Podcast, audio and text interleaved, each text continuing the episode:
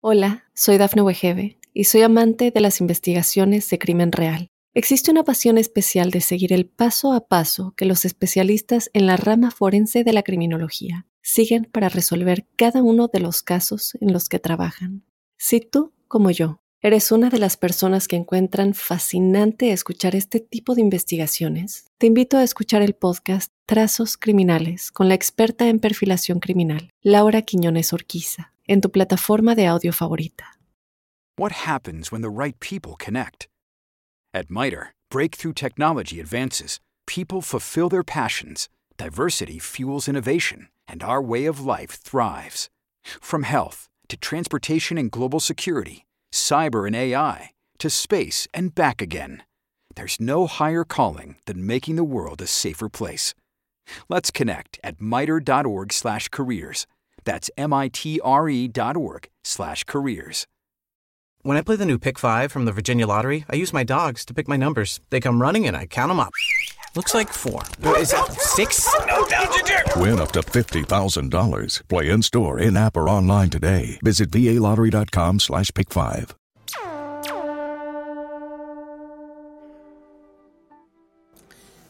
Hola, hola, hola. Buenos días, buenas tardes, buenas noches, depende el momento en que estén escuchando este podcast que se llama La Huella OVNI, que este es el episodio 71 y que hoy nos vamos a saltear una de las reglas fundamentales de los podcasts, que es la atemporalidad. Este podcast que se está grabando hoy 27 de junio de 2021, es probable que lo escuchen el 28 de junio o el 30 de julio o en el 2022 o quién sabe, tal vez en el 2023 o más allá todavía, porque va a seguir colgado y va a seguir dando vueltas. Entonces, por ese detalle, por ese motivo, siempre tratamos de que los temas no sean temporales, que no tengan una fecha de vencimiento. Pero hoy creo que no va a tener una fecha de vencimiento, porque creo que lo que ocurrió esta semana es un hecho histórico y una bisagra, pero sí va a tener un anclaje temporal, que es el 25 de junio de 2021, el día que Estados Unidos hizo la primera presentación oficial sobre su desclasificación ovni, eh, dando eh, una mirada muy muy particular sobre el fenómeno ovni y entre otras cosas confirmando que los ovnis existen. Ahora entra el debate y entra a saber qué es lo que son.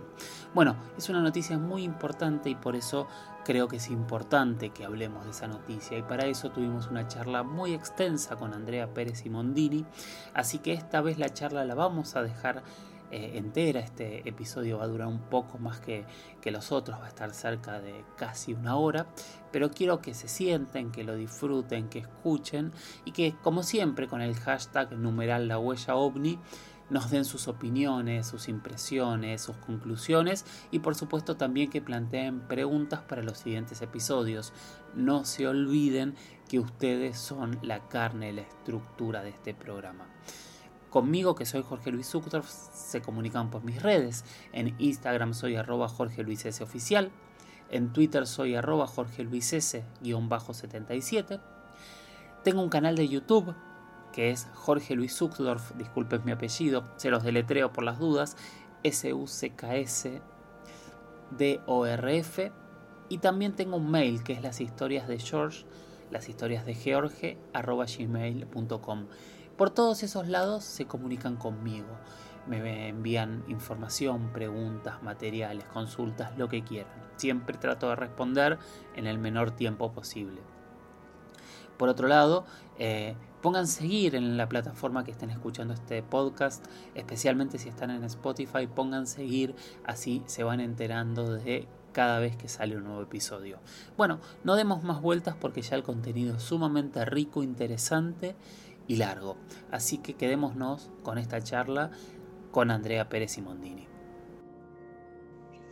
Yo ayer hablábamos un rato antes de la desclasificación y yo te decía, yo no sé si va a ser hoy, porque en realidad no tenía, por más que todo el mundo estaba seguro que iba a ser ayer, en realidad tampoco terminó de ser, ¿no? ¿Qué opinas vos? ¿Qué, qué, qué fue lo primero que pasó por tu mente?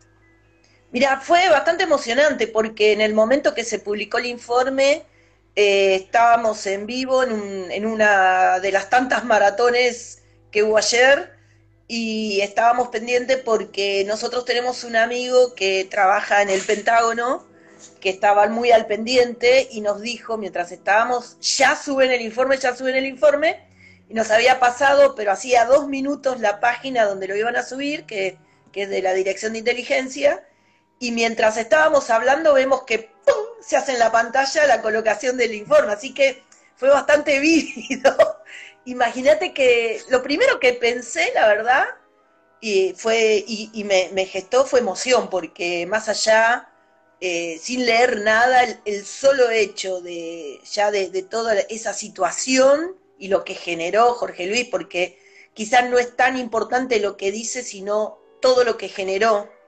Y creo que es muy distinto a, lo que había pasado en otras oportunidades, porque la sociedad no estaba tan concientizada con el fenómeno, no había tanta información de manejo, era más bien tabú y ridiculizado y ahora el, el condimento cambió totalmente. Entonces, lo primero que pensé fue en mi mamá porque eh, cuando le digo, mamá, ya publicaron el informe y mi mamá como está re tecnológica con el Twitter, con el Instagram, con todo, la, con todo, lo vio prácticamente a la par. Y, ella se emocionó porque la primera expresión que dijo fue, nunca pensé que iba a tener vida para ver esto hecho realidad. Y, y la verdad que eso fue lo que me vino como primer pensamiento, no solo en ella, sino en muchos investigadores que hoy ya no están y que dieron su vida por escuchar algo mínimamente parecido o vivirlo. Así que bueno, esa fue la primera impresión que recibí. o sea, vos sentís que llegamos o llegaron, eh, ustedes que en realidad son los que están peleando esto desde hace muchísimos años, a lograr eh, lo que no se esperaba. Exactamente, porque eh, la condición de previa, si se quiere, del 2017 hasta parte, puso mucha información al aire, mucha información privilegiada y además debatida ya no desde gente común, civiles, investigadores o, testigos ocasionales, sino que la discusión se dio en esferas, digamos, impensadas, digamos, pilotos, personal muy calificado de las fuerzas militares y de seguridad, científicos. Yo en la noche anterior había estado participando de una conferencia con hoy quizá el científico, el astrofísico más reconocido del planeta, que es Avi Loeb, y donde hablaba tan abiertamente de que, digamos, hay que eh, buscar eh, desde lo que definió la arqueología espacial, porque hay que determinar firmas tecnológicas para replicar en la Tierra, claramente basándose en que era de condición extraterrestre. Entonces, eh, imagínate, nunca en la vida pensé que iba a estar en una circunstancia ni siquiera parecida. Entonces, eh, hay tanta información ya de manejo en, altas esferas, ni hablar todo el, todo el ida y vuelta entre los senadores del Pentágono, los directores de inteligencia, los, generales de cuatro estrellas, como dice nuestro amigo Luis Elizondo, que de la Armada, que van y vienen con esto y haciendo memos y, y la mar en coche. Entonces, nada, eh, toda esta previa generaba, generó quizá una expectativa muy alta, además para muchos, que le resultó decepcionante el informe, pero para mí lo que generó la antesala de lo que hoy ya, hablando ya vos y yo, es una decisión, una definición institucional, digamos, reconocimiento de que hay un fenómeno aéreo no identificado. Ahora nos vamos a meter eh, un poquito en, esto de, qué es lo que dice puramente el informe. Pero yo hoy hablábamos con, vos hoy, ayer, ayer, los dos días creo, de, dos cosas que, a mí me llamaban la atención y, me parecen interesantes. Yo creo que estamos en capacidad, no por primera vez, pero sí por primera vez, decirlo oficialmente desde, desde Estados Unidos, decir algo que es muy, muy eh, interesante, que es, podemos decir que los ovnis existen. Sí, sí, sí, podés si tenés la capacidad objetiva de, cuando hablas de ovni, no involucrarlo en lo extraterrestre, es una definición correcta. si no, tenemos que empezar a dar vueltas, fenómenos aeroespaciales, fenómenos aéreos no identificados, en fin, eh, fenómenos aéreos anómalos, el que más te guste, porque se presupone que no está contaminado con extraterrestre, digamos. Lo que te marca el informe es justo ese punto neutral de, reconocer que hay un fenómeno aéreo no identificado y ahí abre un abanico de posibilidades.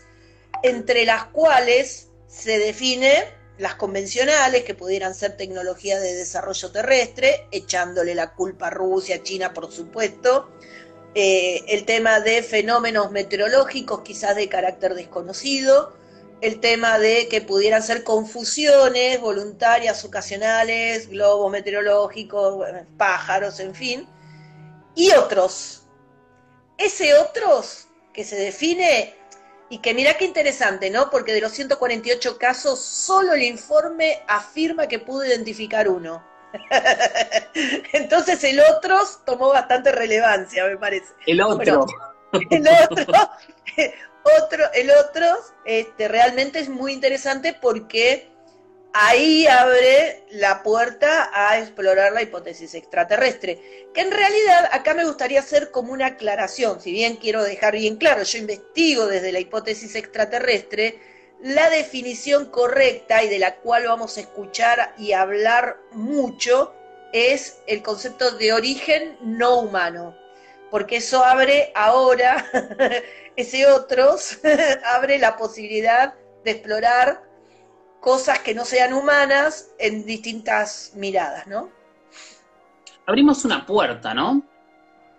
Es una puerta. Yo te diré, no sé si llegamos al estándar de puerta con este, este informe de nueve hojas, que es un informe preliminar. Esto también es bueno comunicarlo, ¿no?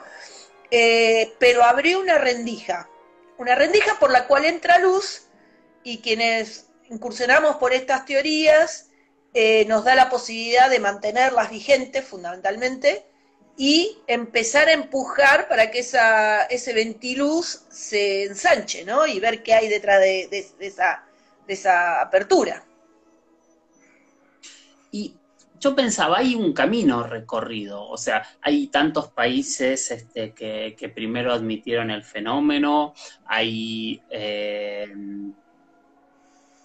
¿Qué más tenemos? yo pensaba en el Disclosure Project, pensaba en, tantas cuestiones que en los últimos 20, 30 años, y obviamente mucho más atrás también, pelearon por esto. ¿Y, dónde queda toda esa gente que, se ninguneó, que se trató de loca, que se bajó, eh, que, que se atacó de manera tan fuerte también, ¿no? Bueno, es muy interesante esa mirada, porque en principio el informe lo que hoy ya deja descartada eh, de un, solamente con su presentación es aquellas voces que acusaban a testigos, investigadores, de fabuladores, eh, de inventar historias o de percibir cosas que no son reales, porque básicamente el informe lo primero que define es que el fenómeno es físico, entonces, ahora si cuando vos empezás a desgranar eh, cada una de las formulaciones que parecen sutiles, pero que son contundentes, digamos, ya estamos hablando de hecho de un fenómeno aéreo no identificado que es físico, en principio. Después, el hecho de que eh, muchos de estos eventos, en 28 de los 148, vamos, 147, porque uno lo pudieron identificar, voy a bromear todo el, todo el día, todo el tiempo con ese uno. 147 más uno. Uno fue identificado, quiero, eso hay que aclararlo muy contundentemente. Entonces, de esos 147, 28 eh, no hubo ningún elemento a partir de la ciencia que pudiera explicarlo. Esta es otra definición contundente. Por otro lado, evalúa que el fenómeno desarrolla eh, extraordinarias eh, situaciones tecnológicas que no solo ya ahora no se puede explicar, sino que además no se pueden replicar. Y esto me parece también que es increíble porque es parte de, lo que deriva del, del, proyecto ahora creado a través del estudio de los UAP, el UAP TS, que es Task Force, que lo creó. Acá le tendríamos que hacer una gran, una gran palmada en la espalda a nuestro hoy amigo este, Donald Trump, porque gracias a Donald estamos, estamos hablando de todo esto. Pero es el eh, primero que se animó. Porque en realidad todos, todos ahora hablan de la entrevista con Obama. pero yo tengo un montón de entrevistas que me imagino que vos las habrás visto todas y, la gente que nos está mirando habrán visto muchísimas, de muchos de los últimos presidentes de Estados Unidos cuando eran candidatos que prometían desclasificar y mostrar toda esta información eh, y después se olvidaban.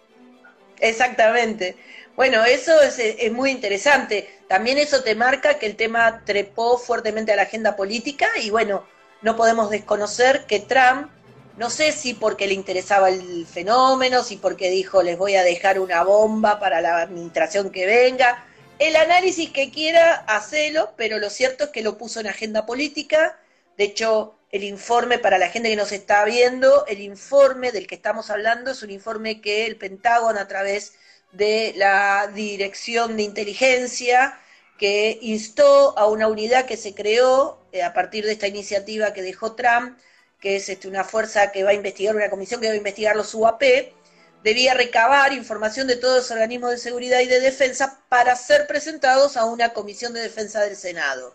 Para eso dio 180 días, que se cumplieron en el día de hoy. En realidad hoy se cumplían los 180 días. Y este, se, se presentó ayer, y ayer, la fecha de ayer surgió por una entrevista que, y, una, y una información de avanzada del New York Times que, generó gran revuelo, que eh, hizo de que muchos expresidentes, y creo que vale la pena mencionar que tanto Clinton como Barack Obama hicieron mucha presión en esta agenda, porque Barack Obama hace 10 días exactamente eh, puso en eje la gran discusión que para mí se viene, y, estoy haciendo todo este cuento para poner en escena lo que se viene, ¿no?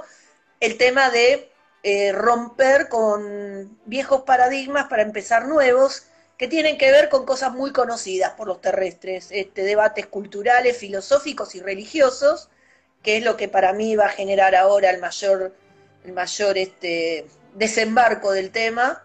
Y Barack Obama lo puso, él hizo mención a que reconocer la existencia de vida extraterrestre pondría una fuerte presión, no solo al gobierno de Estados Unidos, sino del mundo, a dar estos debates y no hace falta que mencione el hecho de las implicancias de esto, ¿no? Y cuando estuvo, y vos, Jorge Luis, tenés que acordarte, porque compartimos la misma, las mismas charlas, cuando estuvo Luis Elizondo acá en Argentina, eh, uno de los puntos que puso como conflictivos y complejos fue el tema de la mirada religiosa que tenían muchas autoridades dentro del gobierno sumamente conservadoras y que eso era lo que impedía, impedía la gran desclasificación. Entonces, en esta síntesis, creo que Obama también hizo un aporte fundamental diez días atrás hacia el Senado, hacia las autoridades de gobierno, sin dejar de notar que Obama es del mismo color político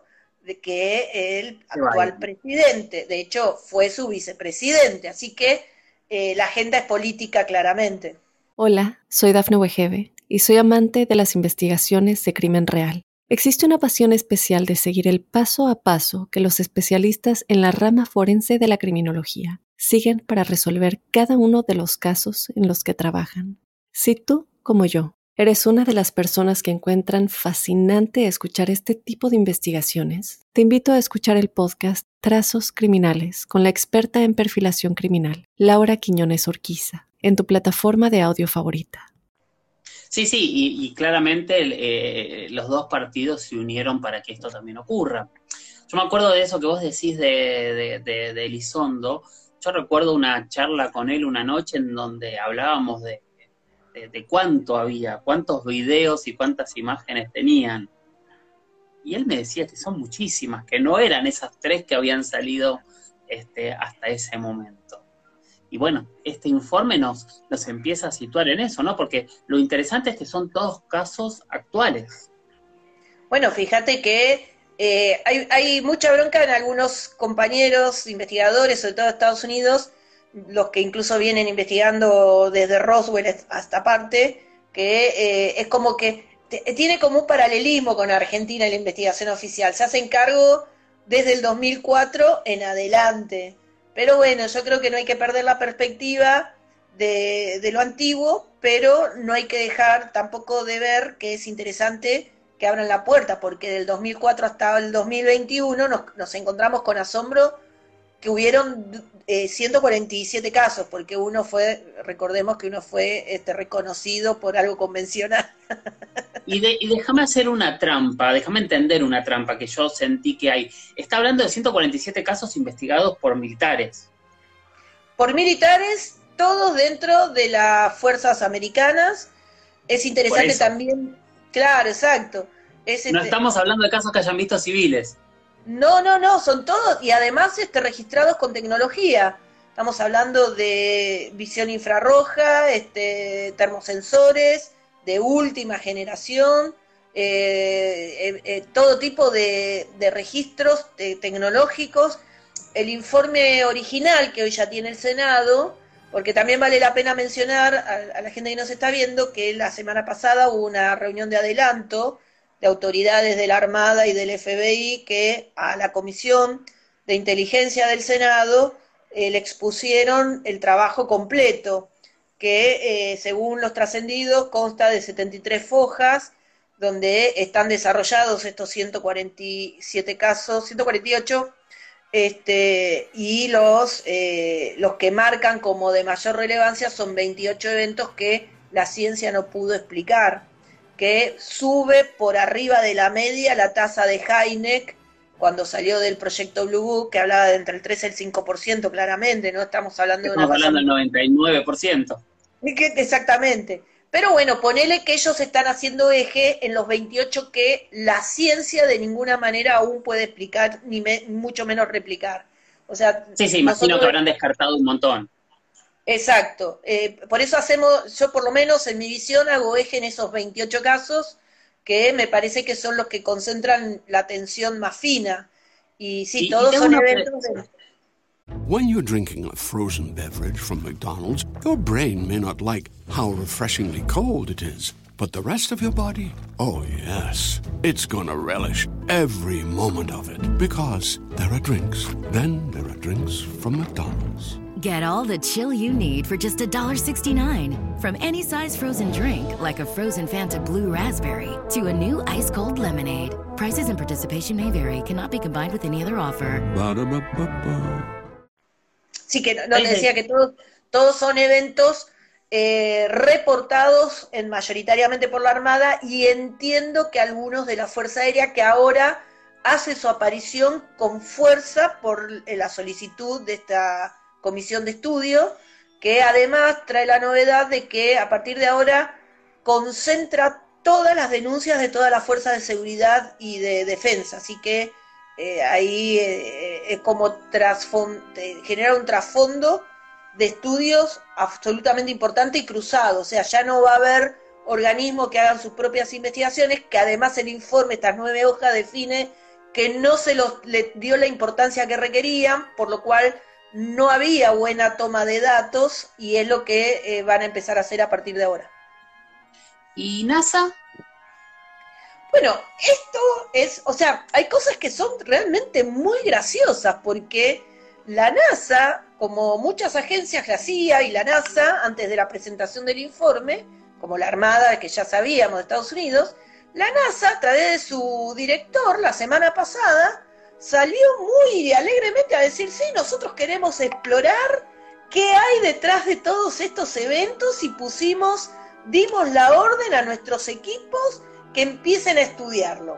Bueno, bienvenido al mundo de la realidad, porque si había alguien que negaba absolutamente esto, la posibilidad ni siquiera de estudio era la NASA. Entonces la NASA se incorpora también como parte del esquema de investigación y de denuncia, ¿no? Pero te, hago una pregunta en base a NASA. Voy a juntar tres o cuatro cosas que fuiste diciendo.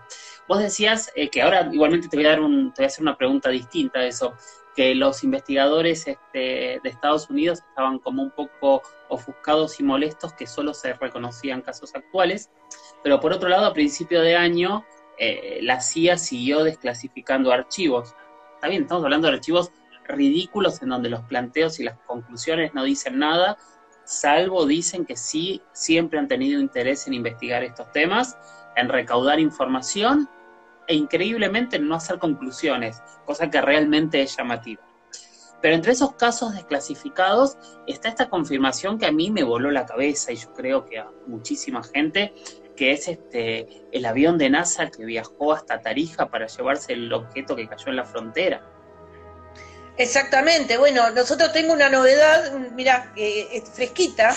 Si bien eso fue, lo puso en valor eh, eh, la CIA ahora cuando desclasificó ciertos documentos, hace, hace nosotros, después de conocer eso, esa, esa información, hicimos nuestra primera desclasificación FOIA en Estados Unidos para pedir información de varios eventos, entre ellos ese, el ovni caído también en el 62, supuestamente cerca de, Bahía Blanca, y el evento de la Antártida, que son los tres casos que expusieron.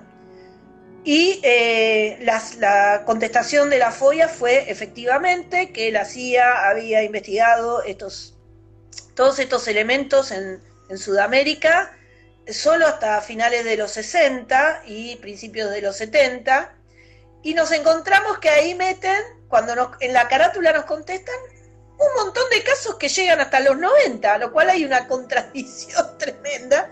Nos mandaron nominalmente toda la lista e impresa.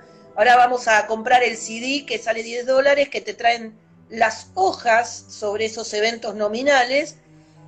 Pero lo interesante es que eh, el caso del Zaire de Bolivia, ¿vos quién pensás que lo reportó? Y no sé quién lo reportó. Debería ser Bolivia, ¿no? Y fue en la frontera, podría haber sido Bolivia o Argentina, o sea, eh, eh, está para cualquiera de los dos lados. Es que cayó en el Zaire, cerca de Tarija, y de hecho lo sacaron del aeropuerto de Tarija. Bueno, el, el reporte lo hizo Argentina. Por lo cual es muy interesante porque nosotros ya, viste que habíamos adelantado que hemos recuperado un documento muy emblemático del dique La Florida, de la misma época del año 78, febrero del 78, donde consta en el documento, eh, y ya es, es en varios casos de Sudamérica, donde hay esta relación muy estrecha sobre caída de objetos, en informar a Estados Unidos para su rescate o su información, o todo lo que tenga que ver. Pero yo me acuerdo cuando hice mi primer documental sobre, sobre el Zaire, que justamente los testigos que habían ido caminando a los dos, tres días, ya no podían pasar y estaba todo acordonado, según ellos, por militares que hablaban inglés. Claro, bueno, mamá este, viajó a Tarija eh, y se entrevistó con el jefe de la base aérea de Tarija, que en ese momento estaba cumpliendo instrucción, eran sus primeros pasos, y él confirmó que efectivamente ellos tuvieron que eh, abrir la mitad de la base porque de lo que recuperaron, y le confirmó que lo que recuperaron eran los americanos, que después, bueno, según todas las versiones, se trató de la caída de un satélite, y, ellos siendo dueños de la base no podían entrar a la parte de, la, de la movilidad americana, digamos, que vino con un gran avión y transportó lo recuperado. Sí, un gran avión que ahora nos confirma lo que decían los testigos, que era de la NASA. Que para mí era una locura. Yo pensaba, yo, yo siempre pensé que ese avión de la NASA era la conspiración de la gente que no podía entrar. Yo me imaginé que era un avión de la Fuerza Aérea. Nunca creí que realmente fuese un avión de la NASA y cuando vi eso dije, papá, tenían razón. Y sí, sí, sí, bueno, ahora tenemos ya la confirmación FOIA de que eso, de ese evento fue real y que sucedió como lo estás contando. O sea que eso también es parte interesante de todo lo que estamos viviendo, porque como en este y otros sí, casos. es una gran contradicción.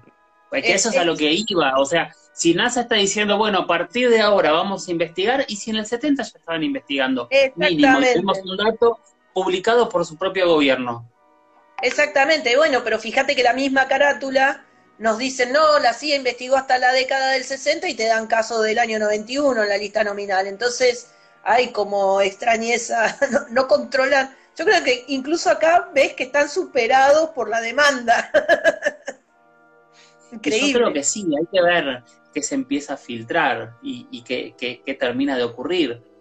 Pero, por otro lado, em, yo entiendo que hay investigadores, este, por lo que me decías, molestos, pero también eh, todos estos videos que se fueron eh, filtrando en, estos últimos meses, impresionantes, realmente algunos muy, muy impresionantes. Eh, todos estos videos también llegaron a un grupo de, investigadores. ¿Cómo llegaron? ¿Eso se sabe? ¿Se entiende por qué? Sí, sí, acá hay jugadores estratégicos que tienen, que han sido seleccionados por, para mí todo esto viene de una gran planificación de exposición pública para generar la presión y llegar al momento que hoy, que, del cual hoy empezamos a vivir una nueva etapa. Eh, y esos jugadores son eh, George Knapp, es un hombre muy vinculado a Bigelow, de hecho fue el que lanzó a la luz pública a, este, ahora se me fue el nombre, a Bob Lazar. Bob Lazar. Bob Lazar, eh, Bob Lazar con el elemento 115. Él también fue el que empezó a hablar de la aparición de Bigelow, de los fenómenos paranormales en el Skin Ranch y todo esto. Bueno, Bigelow se convirtió en un factor preponderante porque no olvidemos que en el 2017 cuando aparece Elizondo como el hombre que encabezaba un programa que investigaba los UAP, también apareció un senador, eh, Harry, Harry Ray, que era el líder de la bancada del Senado, de la Comisión de Inteligencia, confirmando la realidad de ese programa, pero que el Senado le había dado 22 millones de dólares de financiamiento, que eh, fueron derivados muchos de esos millones a las investigaciones de Bigelow, muchos de ellos en el Skin Ranch, y también al recupero y estudio de metamateriales, en el cual ahí podemos hablar con fundamento porque eh, la, Fundación de Investigación de Bigelow a nosotros nos contactó, como a muchos colegas de Sudamérica, a través de Melissa Godoy, justamente para estudiar objetos caídos del espacio, porque nosotros tenemos objetos caídos del espacio en el Museo del OVNI. Entonces, este, mirá qué, interesante.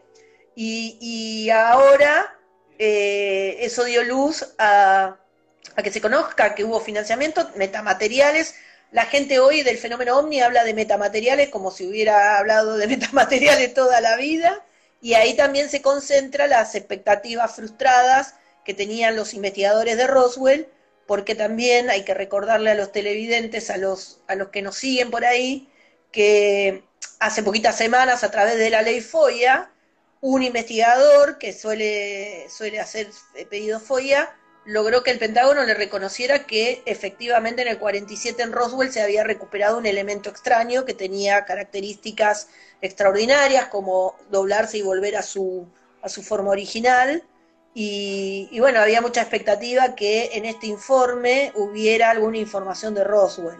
Entonces, de esos estudios que por ahí están en el informe que se presentó a la Comisión de Defensa, que, es mucho más nutrido. Entonces de ahí viene la bronca de algunos que esperaban esta sorpresita, digamos. Sí, a ver, hay que entender dos cosas. Uno, aclararon que todo lo que sea eh, seguridad nacional no lo iban a publicar, todo lo que atentase contra la seguridad nacional. Y segundo es que esto es un informe preliminar. Exactamente. Exactamente.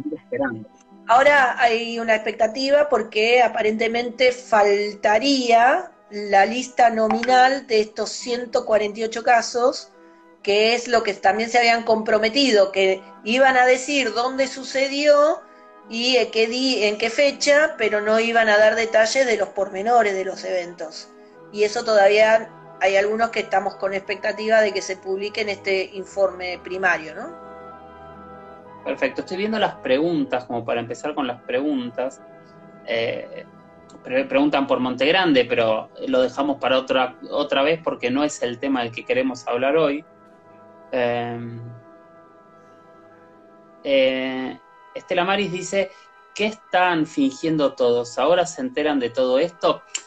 Lo importante no es que ahora se enteren, Estela Maris. Yo creo que lo importante es que lo admitan, que digan que esto es real, que es algo que no había ocurrido nunca. Entonces, ¿qué pasa? Hoy confirmamos, nosotros no confirmamos absolutamente nada. De hecho, no hay, eh, hasta ahora, entre los casos encontrados, no hay nada que eh, a quienes un poquito conocemos o quienes más conocen como Andrea el tema, eh, nos sorprenda. Lo importante es que oficialmente, por primera vez, Estados Unidos se sienta y dice dos cosas que están planteadas con el fenómeno ovni desde el principio. Es, no sabemos lo que es, estos objetos están violando nuestra soberanía y potencialmente son peligrosos. Exacto. Que aparte, Hoy, hoy hablaba con, con Alfonso Salazar, eh, especialista en ovnis y aviones de México, y él me decía, viste, viste, de esto es lo que venimos hablando con, con Enrique Colbeck, porque los dos trabajan en la aviación civil de México desde hace años, de que hay que tener cuidado porque el fenómeno puede ser peligroso para la aviación. Así que estaba... sí, bueno, es, el primer enfoque que le dan estos organismos, por eso están eh, llevándolo a, las comisiones de defensa y de seguridad. Sí, sí, sí, realmente. Sigo leyendo las preguntas. No hay que pensar en los ovnis como naves, sino también en seres, entidades. Eh, ojalá con el tiempo podamos definir, eh, bueno, que el satélite que cayó en Salta es raro que sea un satélite. Sí, sí, porque lo que es satélites lo conocemos y lo sabemos. Perdón, pero no es fácil ver las preguntas en el teléfono a tanta distancia. Sí, sí, no sé cómo haces. ¿Viste? Salen transparentes, ¿no? Escuché esta semana la, la, la, la, caída de un fragmento en las playas de Miami. ¿Escuchaste algo de eso? No, no, no, la verdad que no. La verdad que no. ¿Por qué sería peligroso ahora y no antes? No, no es que sería peligroso ahora y no antes. Eh, lo que pasa es que ahora lo están admitiendo públicamente.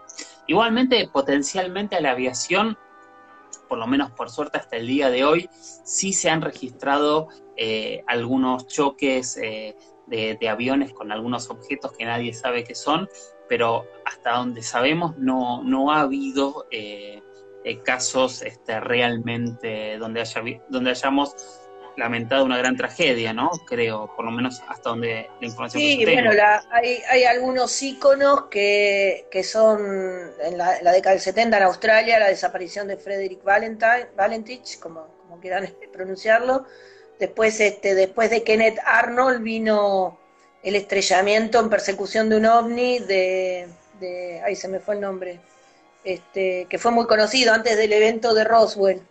Este, Mantel, ahí está. El caso Mantel, que es eh, una persecución a un ovni, terminó estrellado el piloto con el avión, eh, después tenemos un, impacto que vos cubriste con, tus documentales en México de un choque de una esfera sobre un avión aerocomercial. el de eh, Cervantes Ruano. Claro, ese, ese caso es fantástico. 94. exacto. Tenemos maniobra de riesgo. Bueno, nosotros aquí el 2 de noviembre de 1972 tenemos el caso de Héctor Flores, que tuvo que hacer una maniobra de tirabuzón y por su expertise no, no, no colisionó en tierra, digamos, el avión. Este, esto es en virtud de que el ovni se le vino encima. Eh, y así casos como ese hay bastante, ¿no? Sí, el caso Manises en España. El caso Manises en España, exacto, eh, exacto, El caso del aeropuerto de Morelia, que estuvo cerrado por esas esferas que volaban en la punta del aeropuerto. Que, exacto, que ahí apareció una criatura rarísima. sí. el, caso fantástico de, de Oscar Santamaría. Oscar Santamaría. Uh, ahí, sí, hay muchos antecedentes. Y bueno, curiosamente es interesante porque eh, de alguna manera, eh, si bien esto se sabe desde hace muchos años, porque estamos hablando de casos de los 70, los 80, los 90, eh, fíjate la diferencia de reconocer, porque muchos de estos casos que estamos hablando, los testigos fueron desacreditados, no se, no se conoció nunca una investigación oficial, hubo gente que en el medio fue valiente, como el caso de Richard Haynes, que era un perito aeronáutico, trabajó en NASA y que se dedicó a recolectar y aplicar peritaje tal cual en accidentes aéreos de todos estos eventos y generó los mejores documentos ese hombre después fue muy desacreditado al punto que abandonó la investigación. Entonces, hoy, me imagino, por ejemplo, aquí tenés una buena, un buen ejemplo, ¿no? Me imagino la satisfacción de Richard Haynes, que está mayor, pero que eh, supongo que habrá esperado toda la vida para ver este momento. Y el hecho, la, el simple hecho de decir, ok, esto reconocemos que hay un fenómeno aéreo no identificado, cambia la historia, es una vuelta de página y a partir de ahora es como ascender un escalón para partir de una base consolidada de reconocimiento. Hola, soy Dafne Wegebe y soy amante de las investigaciones de crimen real. Existe una pasión especial de seguir el paso a paso que los especialistas en la rama forense de la criminología siguen para resolver cada uno de los casos en los que trabajan. Si tú, como yo, eres una de las personas que encuentran fascinante escuchar este tipo de investigaciones, te invito a escuchar el podcast Trazos Criminales con la experta en perfilación criminal, Laura Quiñones Orquiza, en tu plataforma de audio favorita. Sí, alguien, eh, Andrés, pregunta si ese mismo plan de la investigación, eh, si en ese mismo plan de la investigación están otras potencias, si acaso es una estrategia para ir derribando el paradigma. Eh, a eh, me, gusta mucho esa pregunta, es, un, es un. Yo no tengo la respuesta, pero sí tengo la misma formulación. En lo que pienso, esto no, no es por información, sino lo que yo pienso, por, por lo que vi, la experiencia, absolutamente sí, digamos. Yo creo que Rusia investiga, que China investiga, que Inglaterra investiga, que España investiga, por lo menos para mencionar algunos, eh, y que sí, el tema del paradigma, eh, a, mí, a mí me parece que es muy interesante los nuevos conceptos que se van a buscar de evidencia. Les diría a muchos de los que nos están escuchando y viendo que empiecen a explorar lo que se viene, que es la arqueología espacial que es el estudio en base a firmas tecnológicas reconocidas para la posibilidad de replicarlas, que nos pone en un lugar de avance sobre estas miradas y que es en base a evidencia científica. Así que este, va a ser muy interesante todas estas discusiones. Si eso se avanza y se pueden comprobar y se generan debates entre pares para publicar en revistas científicas, el, el paradigma está empezando a cambiar ya con el planteo. es súper interesante. ¿Qué sería? ¿Exoarqueología? ya que tenemos la exo, tenemos la exobiología, tenemos la exopolítica, esto sería exoarqueología. Exoarqueología. Es muy interesante que el gran disparador es el Uma eh, a partir de detectar con... Mira, eh, el otro día charlando con Ailoev, eh, decía algo muy interesante como ejemplo. Cuando detectaron el Uma usaron los mismos parámetros de identificación que habían usado para otro elemento que después pudieron identificar, que fue de manufactura terrestre, de un propulsor que habían lanzado en 1966 y que andaba dando vueltas por ahí. Entonces, eh, él le mostró esto como evidencia científica contundente y que fue revisada por pares con la identificación del Uma Uma, y, eso fue muy interesante verlo desde, justamente, mira, eh, desde el, ángulo de lo reconocido, es muy interesante. Claro, sí, me imagino que también será empezar a entender y analizar todas esas fotos eh, en la Luna, en Marte, esas imágenes que, hasta el día de hoy no han tenido demasiada explicación, eh, todas esas denuncias de, imágenes borradas y todo eso que hay dando vueltas. Tengo acá otra pregunta de nuestro amigo eh, Rafa Cerda Guzmán, que es este, quien está detrás de, de la cuenta Proyecto Libro Azul que lo que dice es si existirá un cambio en lo religioso y lo político, porque esto rompe con todo lo que nos han enseñado. ¿Qué pensás? Bueno, ahí va a venir la... Mira, eh, yo creo que ese es el, es el punto a vencer. Yo soy bastante escéptica en el sentido de que tenemos conflictos, por empezar, religiosos que son de toda la vida. Lo vemos hoy en la franja de Gaza, no hay que irse muy lejos. Este, y se tiran este, se tiran cohetes y han desarrollado tecnología para que no le rompan los edificios y no mate gente. Mirá, es, rarísimo. O lo que pasa en la frontera entre Pakistán y India, donde ahí, dentro de todo, se está avanzando las conversaciones porque eh, muchos de estos fenómenos extraordinarios aparecen en ese lugar de conflicto y en la India han llevado muchos investigadores civiles una avanzada sobre la Corte Suprema que estudió, eh, que aceptó estudiar estos eventos, porque básicamente muchas veces eh, eran, eh, según estas versiones, eran ovnis lo que aparecían, y la India pensaba que era una agresión de Pakistán, y se tiraban con todo cuando habría, digamos, que ver que estos fenómenos anómalos. Y bueno, la Corte Suprema de la India dio lugar a esa presentación y hoy se está revisando este aspecto, cuál es un gran avance. Eso en términos bélicos, culturales, digamos, porque ahí influye lo religioso, lo territorial y lo político.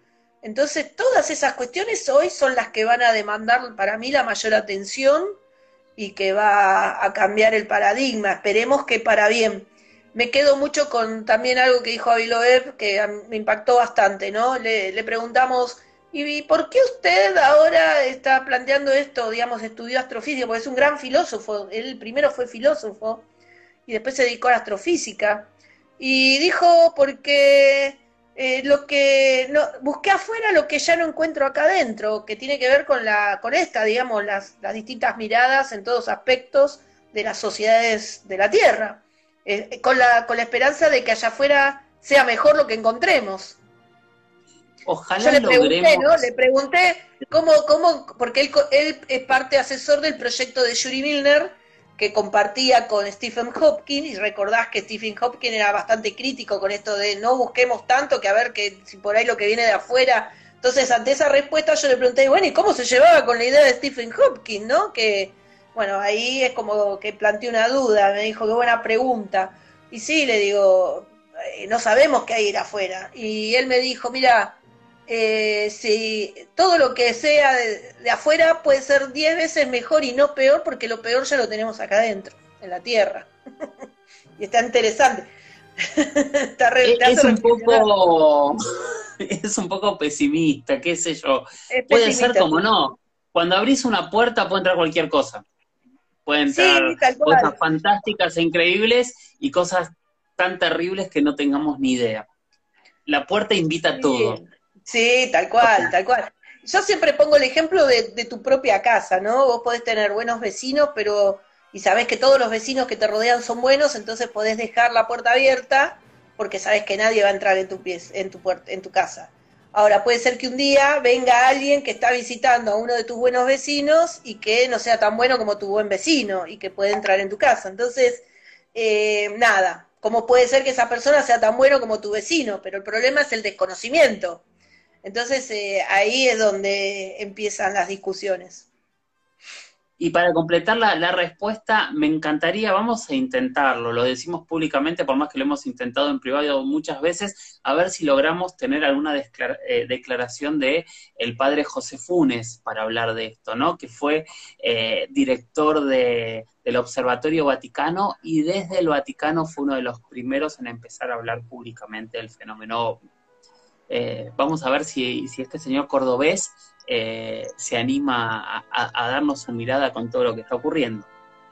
Yo creo que sí, porque el padre Funes, como buen argentino, creo que es muy inteligente y eh, está lanzando un proyecto que se llama Others y que justamente pone en valor desde el punto de vista filosófico, religioso y cultural eh, cómo reaccionar ante la presencia de, nuevas civilizaciones ahí afuera. Entonces está haciendo como una gran red donde creo que va a estar muy gustoso de hablar de, de esas cuestiones. Y fue el primero de- desde el Vaticano en empezar a hablar.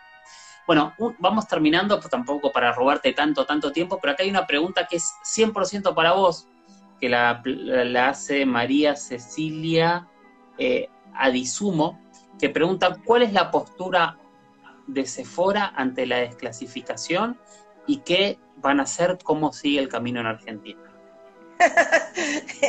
Le mando un beso a Cecilia.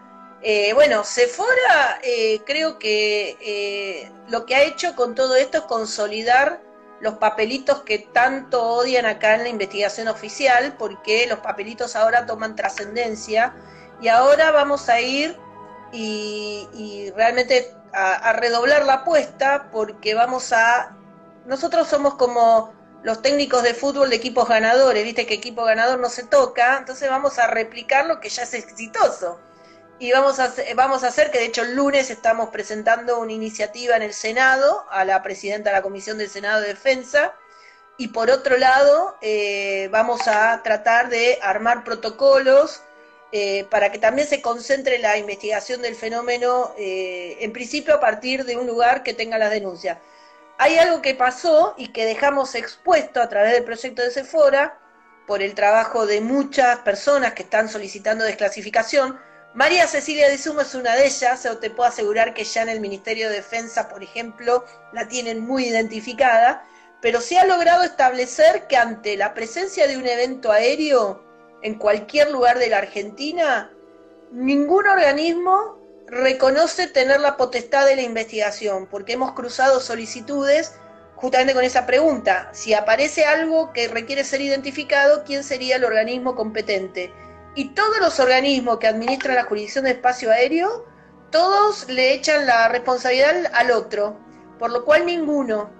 Entonces hemos descubierto ahí un vacío, ya que ni la Fuerza Aérea, ni el Ministerio de Defensa, ni ANAC, a través del Ministerio de Transporte, ni la EANA, son eh, competentes para eh, evaluar o investigar estos, estos, estas apariciones.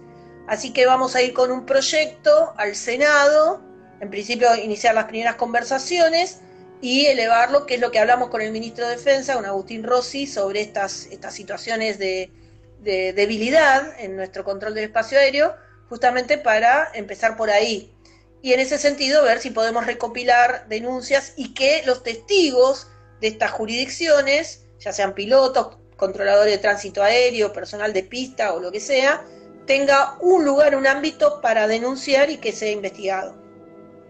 Bien, perfecto. Bueno, André, no te robo más tiempo. Hay un millón de preguntas, un millón de saludos, un millón de felicitaciones. La verdad es que estoy súper sorprendido. Gracias, gracias a todos. Y, y aprovecho este último espacio para recordarles que hoy en Argentina, a las 22.45, estamos estrenando el proyecto que hicimos juntos con Andrea, que es Inexplicable Latinoamérica. Vamos a estar estrenando un capítulo que se llama Los otros sentidos.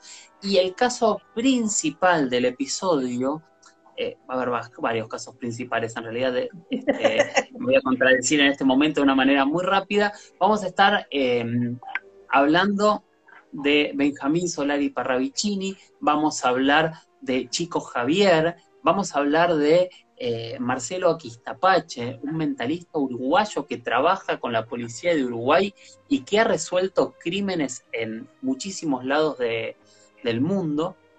Eh, vamos a estar hablando también de, mm, vamos a contar cómo se realizó y vamos a hablar con varios exorcistas para hablar de exorcismos y de varios casos más que tienen que ver con todo esto. Nada, Andrés, gracias por tu tiempo, gracias por brindar siempre con esa generosidad que tenés, tu conocimiento, tu mirada, tu análisis, y bueno, a, estar atentos y, seguir para adelante. No, gracias a vos, Jorge Luis. Este, la verdad que eh, son momentos muy lindos. Yo siempre digo en estos días, y sobre todo con lo que pasó, que si nosotros que nos gustan estos temas del misterio, sobre todo, nos tenemos que sentir dichosos de que somos parte de protagonistas de la historia. Así que es, es eso, me siento muy contenta y, bueno, muchas gracias siempre por darnos la posibilidad de poder mostrar lo que hacemos y contarlo, ¿no? ¿Qué diría Fabio, no? En un día como hoy. Mira, ¿qué diría Fabio? Yo te diría lo, lo que yo ya lo sabía. Pero yo creo que se sentiría... yo tenía razón. Sí, yo tenía razón. Eh, yo creo que se sentiría muy contento porque es como el testigo, nosotros lo vivimos con Sephora. Cuando a un testigo le acercamos el documento de su caso, es como que cierra el ciclo, porque una cosa es que te lo cuenten y otra cosa es que te lo demuestren. Entonces, cuando vos tenés algo institucionalizado, ya te quedás con la tranquilidad de decir, bueno, no fue en vano, eh, que a partir de ahora que lo camine otro, que un poco lo que pasa con las, viejas generaciones, las que aún están con vida y lo pueden disfrutar y ver. Entonces, yo creo que Fabio hubiera dicho eso, con su orgullo de investigador, hubiera dicho, esto no es nada nuevo, ya lo sabíamos, pero yo creo que se hubiera puesto muy contento porque era revalidar todo lo que había dicho, ¿no?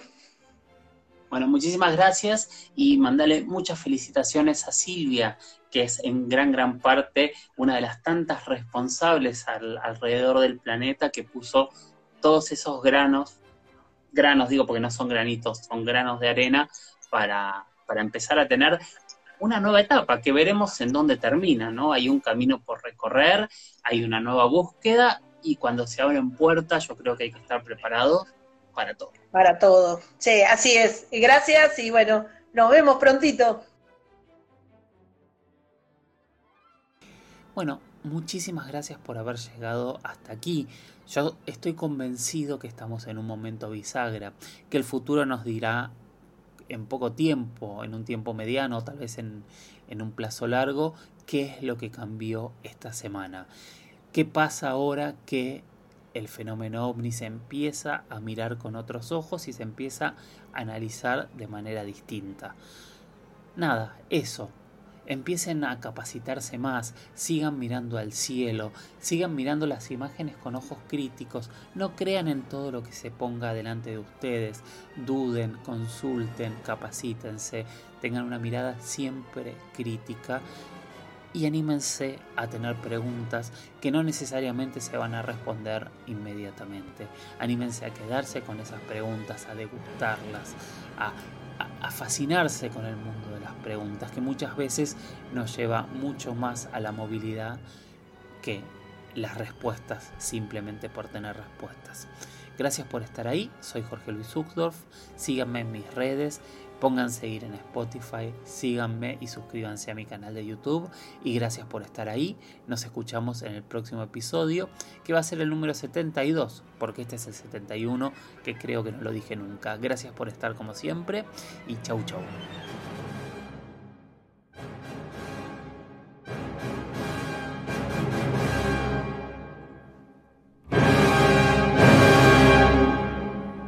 Hola, soy Dafne Wegebe y soy amante de las investigaciones de crimen real. Existe una pasión especial de seguir el paso a paso que los especialistas en la rama forense de la criminología siguen para resolver cada uno de los casos en los que trabajan.